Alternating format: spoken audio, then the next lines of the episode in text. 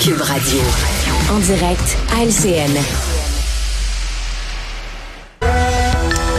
On rejoint Richard Martineau à Cube Radio. Salut Richard. Salut Jean-François. Écoute, hier, c'était la soirée hommage québécois. OK, on a rendu hommage à deux artistes, la, comédienne Monique Miller et euh, le, euh, le, musicien Serge Fiori. Ça se déroulait cette soirée-là au chalet du Mont-Royal.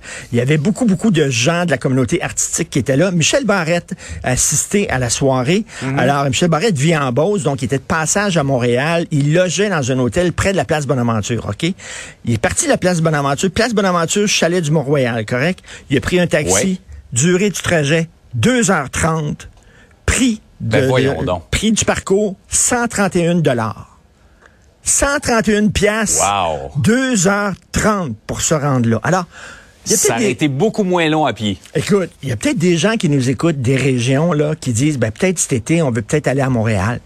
Conseil d'amis allez dans une autre ville. C'est le bordel, vous pouvez pas savoir. Et d'ailleurs, il, y, a quelques jours, à LCN, il y a un journaliste qui a eu une très bonne idée de demander à des touristes à Montréal hein, comment ils trouvent la ville. Et il y avait un touriste américain qui dit, chaque année, on vient, vous êtes tout le temps en travaux, puis on se dit, l'année prochaine, ça va être réglé. ça se règle jamais. Mais savez-vous quoi? Ça se réglera jamais.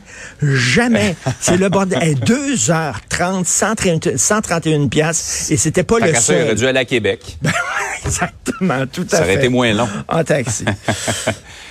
hey Richard, ça, je savais que ce serait un de tes sujets de prédilection. Ce prof écarté d'un poste euh, à McGill, il dit, lui, que c'est à cause de la couleur de sa peau, mais c'est un prof qui a la peau blanche. C'est ça. Écoute, c'est sa vision des faits. Là, l'université McGill mm. a refusé de parler avec le journaliste du Journal de Montréal, faut le dire.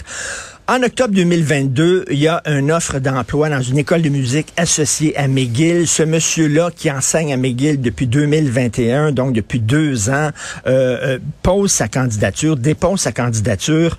Euh, alors, il doit euh, montrer qu'il était un chef d'orchestre, donc il passe comme un genre d'audition aussi.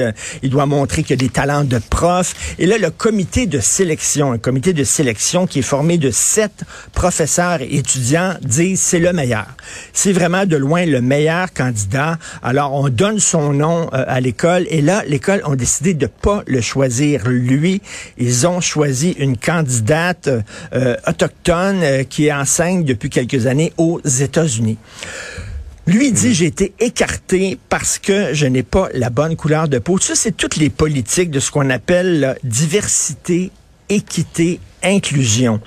Et il faut se rendre compte que les universités, comme McGill par exemple, euh, euh, leur subvention est souvent attachée à ça. C'est-à-dire qu'on va vous donner, au fédéral, on dit aux universités, on va vous donner une subvention si vous embauchez... Euh, des gens euh, de, de, des minorités.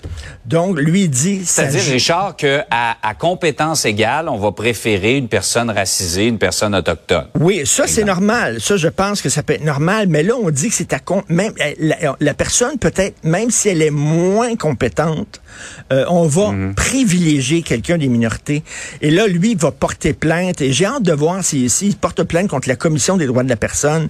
Parce que, écoute, on n'a pas le droit d'écarter quelqu'un sur la base de la couleur de sa peau, que sa peau soit noire ou blanche. On n'a pas le droit. Je peux pas comprendre comment ces mm. politiques-là peuvent améliorer le vivre ensemble. Ça ne fait que de créer des tensions. Tu sais, ça fait que elle ou lui, ils ont eu sa job parce qu'il y avait la bonne couleur de peau ou parce qu'il était une personne handicapée ou parce qu'il était autochtone et tout ça. Ça ne peut pas améliorer. Et dans une école, tu veux les meilleurs. Si la dame, effectivement, était meilleure que lui, meilleure candidate, parfait, aucun problème, mais que qu'on le démontre. Euh, le comité de sélection avait dit que c'était lui le meilleur. Donc, tu sais, on, la méritocratie, on veut les meilleurs, les plus mm. performants, qu'ils soient grands, petits, gros, maigres, mauves, avec des points jaunes, etc. Donc, euh, mm. encore un autre exemple de, de tension euh, qui aide pas le vivre ensemble du tout dans une université à Montréal. Et puis, par ailleurs, la ville de Côte-Saint-Luc part en guerre contre la loi 96. Oui, écoute, je braillerai pas là, sur les anglophones. Au contraire, je vais être fâché. Écoute, la loi 96 dit, ben là, euh, les services vont être donnés en français. Sauf si vous faites partie, par exemple, si vous êtes autochtone, on va vous pouvoir vous parler Mm. dans votre langue ou en anglais. Aussi, vous faites partie euh, de ce qu'on appelle la minorité anglophone historique. Si vous êtes ici Ouais. depuis longtemps, ok? Sinon, si vous venez de débarquer ici à Montréal, et vous voulez des services en anglais, non, on va vous donner des services en français. Va en Finlande, toi. En Finlande, ils donnent les services en finlandais. Ils ne donnent pas les services dans d'autres langues. Donc, là, euh, t'appelles à la ville de Côte-Saint-Luc, et là, ils disent pour un service en anglais, appuyez sur deux. Et là, il dit, au fait, vous n'avez pas besoin de vous montrer, de, de nous montrer votre bulletin scolaire de troisième année ou votre arbre généalogique remontant à dix générations. Vous n'avez pas à promettre quoi que ce soit. Nous sommes ici à la ville de Côte-Saint-Luc et c'est comme ça qu'on fonctionne ici. Ils disent ça en anglais. Bref, ils veulent rien savoir. Ce matin, il y a des villes qui vont euh, faire une conférence de presse. Ils partent en guerre contre la loi 96. Ces gens-là ne comprennent ni du cul ni de la tête. Veut dire, il n'y a rien à faire. Ils veulent garder leur statut de ville bilingue, même s'ils ont un nombre d'anglophones très réduit.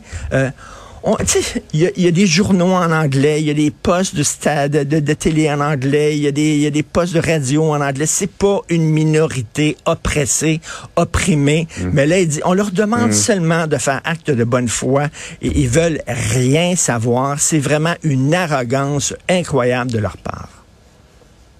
Ouais, euh, vraiment euh, pour un anglais qui est pas euh, qui est pas menacé, disons, au Québec, même si c'est une euh, minorité. Pas beaucoup. Je, je pleurerai pas sur leur sort, mettons. Tu l'as déjà fait plusieurs fois dans le passé. Tu es devenu très fait. émotif à certains moments. C'est bien. Ça s'est réglé ce problème-là. Hey, bonne journée, Richard. Bonne journée. Salut. À demain.